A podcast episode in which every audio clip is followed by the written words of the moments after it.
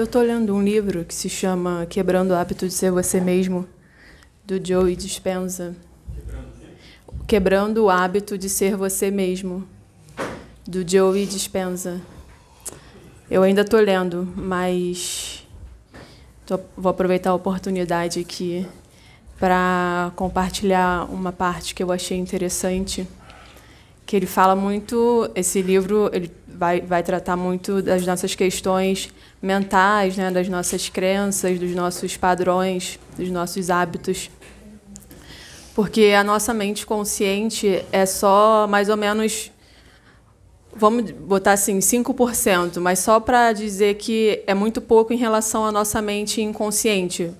Vamos dizer que seria assim, é 95%. Então a gente é muito mais inconsciente do que consciente. Né? E nessa parte inconsciente, ele fala que, ro que rodam como se fossem programas é, que vão, a gente vai construindo esses programas é, ao longo da nossa história de vida, com as nossas relações, com as nossas vivências ao longo da vida, a gente vai construindo padrões de pensamento, padrões de, de comportamento, padrões até emocionais que ficam como espécie de programas rodando no, na nossa mente inconsciente, mas que afetam é, na nossa forma de ser e estar no mundo, né, sem a gente perceber. Esses programas vão afetando. Né? Então, é, por exemplo, ele dá um exemplo da, da culpa. Né? É uma pessoa que tem um programa da culpa instalado. Né? Ela se sente muito culpada por tudo. É, ela está sempre nesse lugar de culpa. Ela, qualquer coisa que aconteça na vida, ela se coloca nesse lugar de culpa.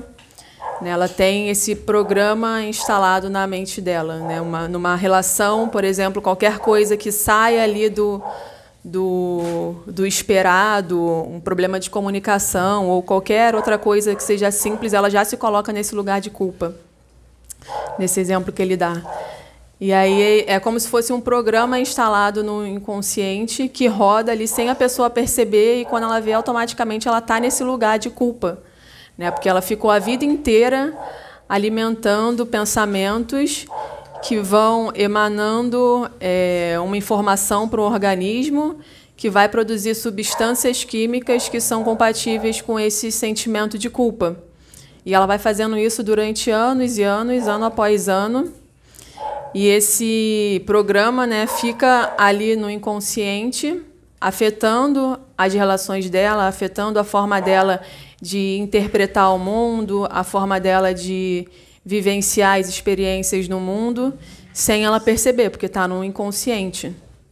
Então ela fica a vida toda é, alimentando esse padrão, né, estando nesse lugar de, de, nesse exemplo de culpa, mas também pode ser um exemplo de uma pessoa que é mais alimenta mais um padrão de estresse, né, uma pessoa enraivecida ou uma pessoa é, que alimenta um padrão de insegurança, de vergonha, de qualquer padrão que rode ali no inconsciente que a gente não percebe, que, que vai sendo alimentado durante a nossa vida a partir dos nossos pensamentos, emanando essa, essa mensagem para as nossas células produzirem essa substância química. E as nossas células vão recebendo essa mensagem ao longo de, todos esses anos, né? seja 5, 10, 15, 20, 30 anos, às vezes 40 anos, 50 anos, recebendo essa informação do cérebro. E, e aí as células elas vão se modificando, elas modificam a estrutura dela para conseguir receber mais dessas, dessas informações que vêm do cérebro para poderem produzir esse sentimento, essa energia de culpa. É como se elas ficassem assim viciadas é, em sentir isso, né? E elas modificam a estrutura dela quando elas se é, reproduzem, né? Quando na, vêm novas células, elas já vêm com essa informação modificada e elas também, as nossas células, elas criam como se fosse uma tolerância a energia, a emoção, é, a emoção referente que você está no padrão, nesse caso, a culpa. Então, o que, que isso afeta? Afeta que uma situação que gerava essa energia, ela fica é, tolerante a isso, então ela precisa de uma reação emocional mais intensa ainda. Então, ela a pessoa inconscientemente ela vai atrás de situações na vida dela que ela vai sentir essa emoção de maneira mais forte. Ela vai sentir é, uma, eita, ela vai atrás de situações na vida dela que esse sentimento de culpa vai vir mais forte. E cada vez mais ela vai buscando situações que vai trazer isso mais forte, né? Porque como se as células criassem uma tolerância, assim como quando a pessoa usa uma droga, ele até faz essa, esse comparativo de que as células a gente fica tão viciado em ter um padrão, é, em sentir aquela emoção, como a gente fica viciado em qualquer hábito, seja usar uma droga, seja roer unha, seja comer chocolate, seja beber cerveja, ficar no celular, qualquer hábito que a gente tenha e se torne um padrão vicioso, ele faz essa comparação de que é, tanto quanto esses hábitos, essa forma de ser nós mesmos também é como se fossem viciantes. Né? Então, sentir esse padrão, estar tá sempre nesse lugar de culpa, ou de enraivecido, ou de inseguro ou qualquer outro padrão né, que a gente acha que é nosso, na verdade é só esse programa que a gente instalou e alimentou durante toda a nossa vida. Né, e que para a gente transcender isso, realmente crescer, ter um desenvolvimento né, na nossa vida, a gente precisa, e por isso que tem o título do livro, quebrar o hábito de sermos nós mesmos, que é é, fazer, primeiramente, perceber que existe esse padrão, perceber né, qual é o padrão, e transcender esse sentimento, essa emoção, essa forma de vivenciar, de experienciar a, a vida. É, e aí ele dá, dá esse exemplo da culpa, né?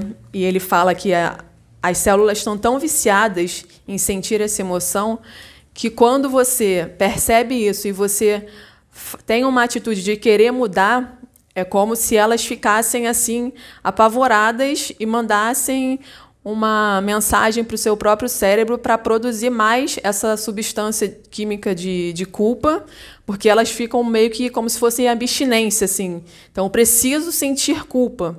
Então, as próprias células, é, como se fosse assim, uma linha de montagem e o cérebro tivesse por 20 anos mandando uma peça ali, que, que vai, chega nas células e as células produzem esse sentimento, essas substâncias químicas compatíveis com a culpa. E, de repente, o cérebro para de mandar.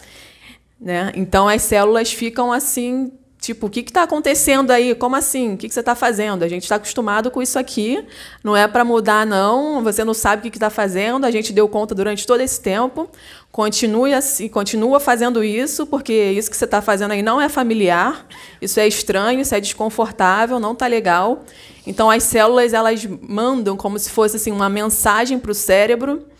É, vai através da medula e chega na superfície do cérebro e uma mensagem rápida, que ele chama de pista rápida, que vai direto para o sistema nervoso central, que, pra, que é para o próprio organismo produzir mais essa substância, enviar mais essa substância. Então, te colocar numa situação que você vai sentir essa culpa.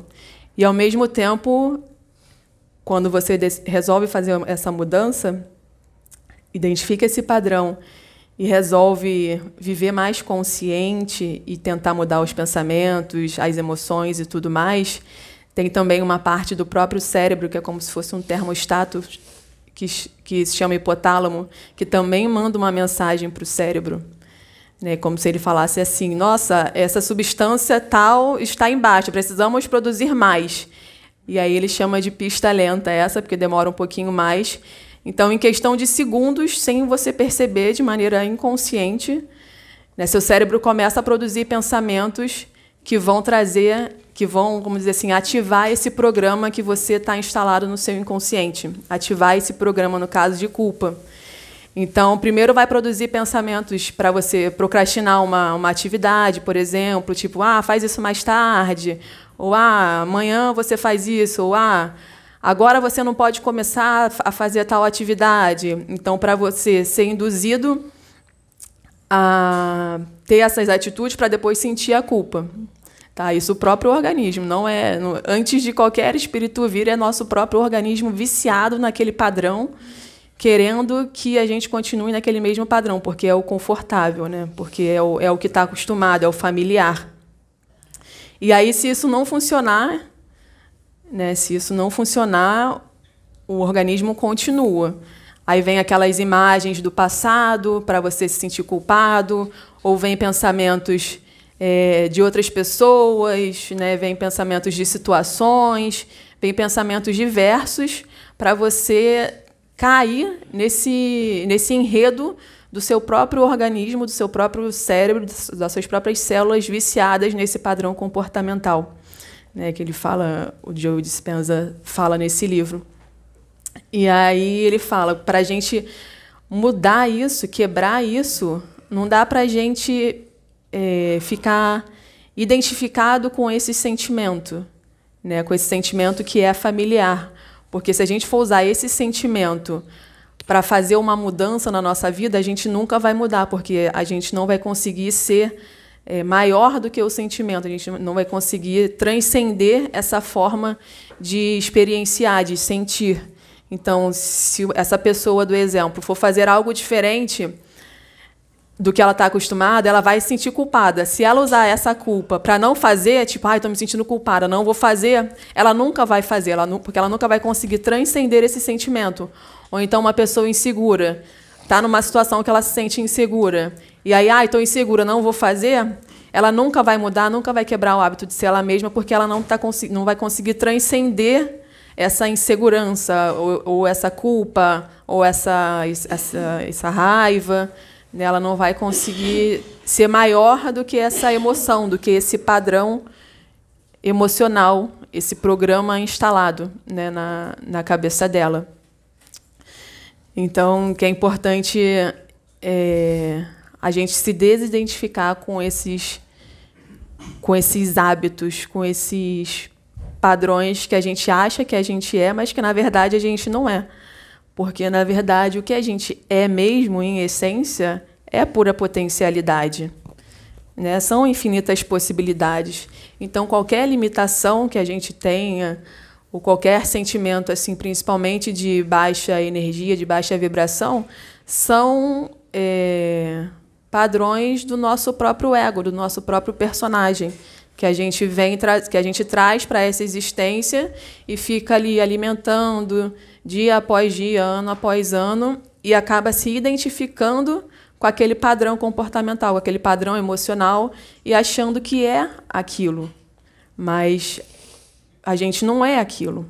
A gente tem alimentado aquilo durante X anos, mas a gente está tão viciado naquilo e está tão acostumado e tão identificado com aquilo que às vezes acha que é aquilo, mas não é aquilo. Aquilo é só uma pequena parte, uma ínfima parte do que a gente é. Porque a gente é além disso, né? E fazer essa desidentificação dessa nossa parte egóica, é, eu acho que é esse trabalho da gente se reconectar com o nosso próprio eu, com o nosso eu verdadeiro, que é a nossa essência, né? com o eu superior essa fazer essa desidentificação. E é esse trabalho de dia após dia, de sentir esse sentimento desconfortável e agir apesar de. Né? Porque se a gente for ficar esperando não sentir o sentimento desconfortável, como ele fala, a gente nunca vai conseguir transcender, pensar além ou agir além do que aquele sentimento, do que aquele programa está colocando para a gente é, continuar na mesma forma de, de ser né? Então, é um, é um trabalho que a gente vai fazendo dia após dia, também com tentativa e erro, é, com acertos e não acertos, que na verdade são só caminhos, né? são caminhos que a gente vai traçando, que a, a gente que muitas vezes vê como erros e acertos, mas são jornadas, e cada jornada é individual. Né? Cada um tem uma jornada, cada um tem programas específicos que vão ser transcendidos de maneiras específicas e no, em momentos específicos também. Né? Cabe a cada um de nós ver se quer É, acredito que as pessoas que estão aqui, que, tão, que assistem os vídeos e tudo mais, querem isso, né? Porque estão buscando e tudo mais. É, fazer esse trabalho, né? Fazer essa, essa é um trabalho mesmo, né? Essa lapidação, né? Esse sair desse eu conhecido e ir para esse eu que é mais amplo, que é infinita potencialidade e, e ser instalar novos programas, assim, ampliar a forma de agir no mundo, ampliar a forma de sentir, ampliar a forma de se relacionar, né, ampliar o contato interno, ampliar a espontaneidade, a verdade e tudo mais. Então, que esse é um trabalho que a gente está aqui para fazer, né? Cada um de nós individualmente e coletivamente também, que é o trabalho de transcender o ego, transcender a matéria e tudo isso que a gente acha que é verdadeiro, inclusive essa imagem que nós temos de nós mesmos, que é só uma imagem. A imagem mental que nós temos de nós mesmos é só uma imagem, né? Mas como a gente geralmente vai se relacionando com pessoas que também têm a, a sintonia e veem a gente como a gente se vê e também é, tem padrões parecidos com nossos, parece que aquilo é verdade, mas na verdade aquilo é só uma parte da verdade. A verdade é muito mais ampla. Né? O que nós somos é muito mais amplo. Você levantou a mão? Ah, vem aqui para sair no microfone. Isso em síntese não seria um condicionamento mental? É um condicionamento. É um condicionamento. Aí ele, ele chama de, de programas. É um condicionamento que, que nós temos. São vários condicionamentos, na verdade, né? Que nós temos. Mas ele fala de forma assim mais é, simbólica, né? Para que se entenda. Não são programas tipo de forma concreta, de forma abstrata, né? Uma maneira de falar, uma outra maneira de falar, para que de repente uma pessoa que não entenda o que é um condicionamento, né? Não, não saiba, não, não consiga alcançar o significado dessa palavra, aí ele traz dessa outra forma como programas. Tá. Isso é a importância do autoconhecimento, né? Para você se observar, para você perceber isso. É. Você fica rodando, rodando e nem se dá conta. Aí a importância do parar, né? Do pausar, porque principalmente hoje em dia a gente vive num mundo tão agitado que a gente tem que estar o tempo todo ocupado, o tempo todo pensando, pensando, pensando, pensando e não pausa, né? Não pausa para respirar, para observar o que está acontecendo consigo observar como tem sido até agora, né? É isso, se conhecer.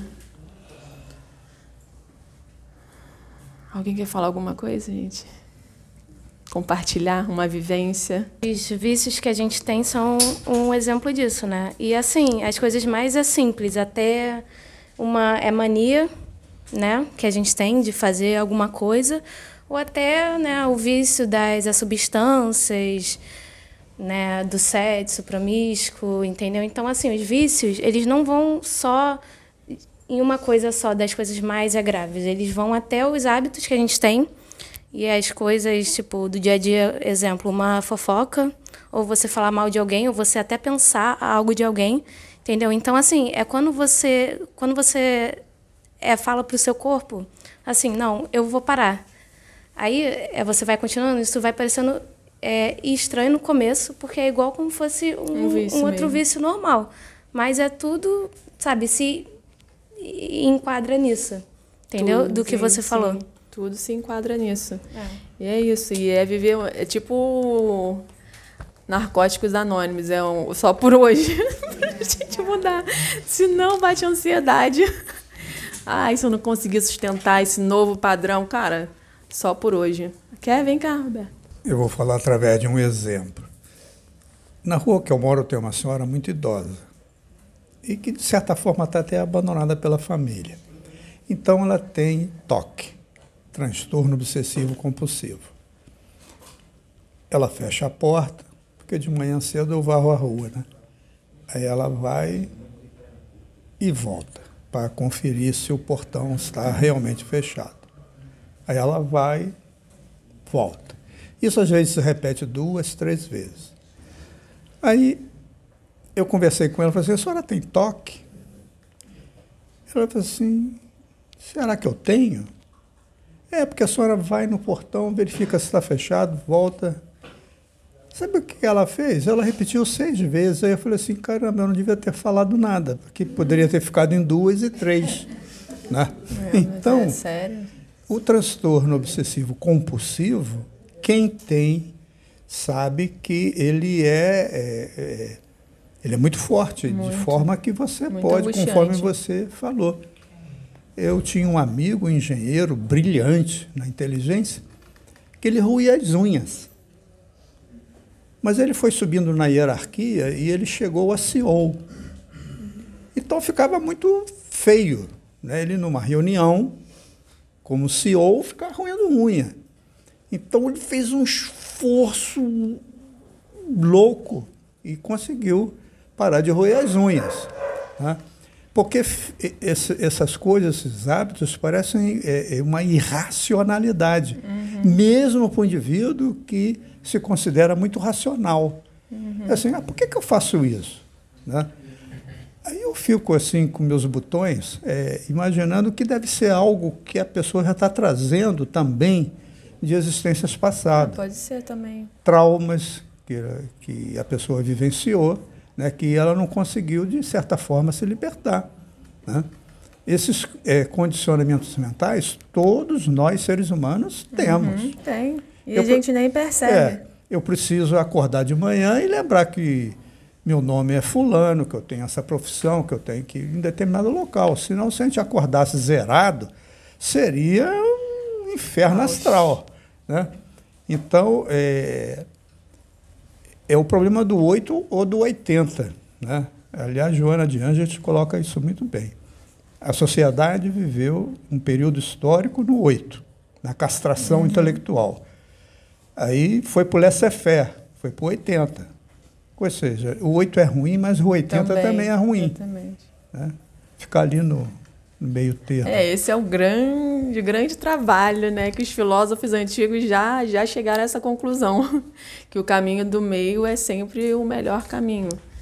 Difícil é a gente achar esse, difícil, não vou dizer difícil, mas o ponto é a gente achar esse equilíbrio, né? Esse esse equilíbrio ao mesmo tempo sem ficar numa estagnação, né? Porque senão a gente cai nesse mesmo padrão, aí, aí fica só num numa repetição né, de vida, sem a criatividade, sem a autenticidade que é própria do nosso ser. Né? Então, acho que é um constante movimento e, ao mesmo tempo, uma constante tentativa e erro, uma constante parada também parar para respirar, para analisar, para refletir ou para simplesmente ser. Que é importante também, a gente vive nesse mundo de hoje muito que os indianos chamariam de rajásico, né, que é de muito movimento o tempo todo, está em movimento, inclusive a mente o tempo todo, absorvendo conteúdo, absorvendo informações, absorvendo imagens, né, fazendo coisas. E muitas vezes não tem esse tempo de simplesmente parar para simplesmente ser, para respirar, para contemplar, para agradecer, né, para para reparar tudo de bom que já existe, né, ao invés de só estar tá correndo atrás, correndo atrás, correndo atrás, correndo atrás e não pausa para dar essa, essa contemplada, né, que é importante também. Mais alguém quer falar alguma coisa? Não? Então tá bom. Obrigada, gente. Boa noite.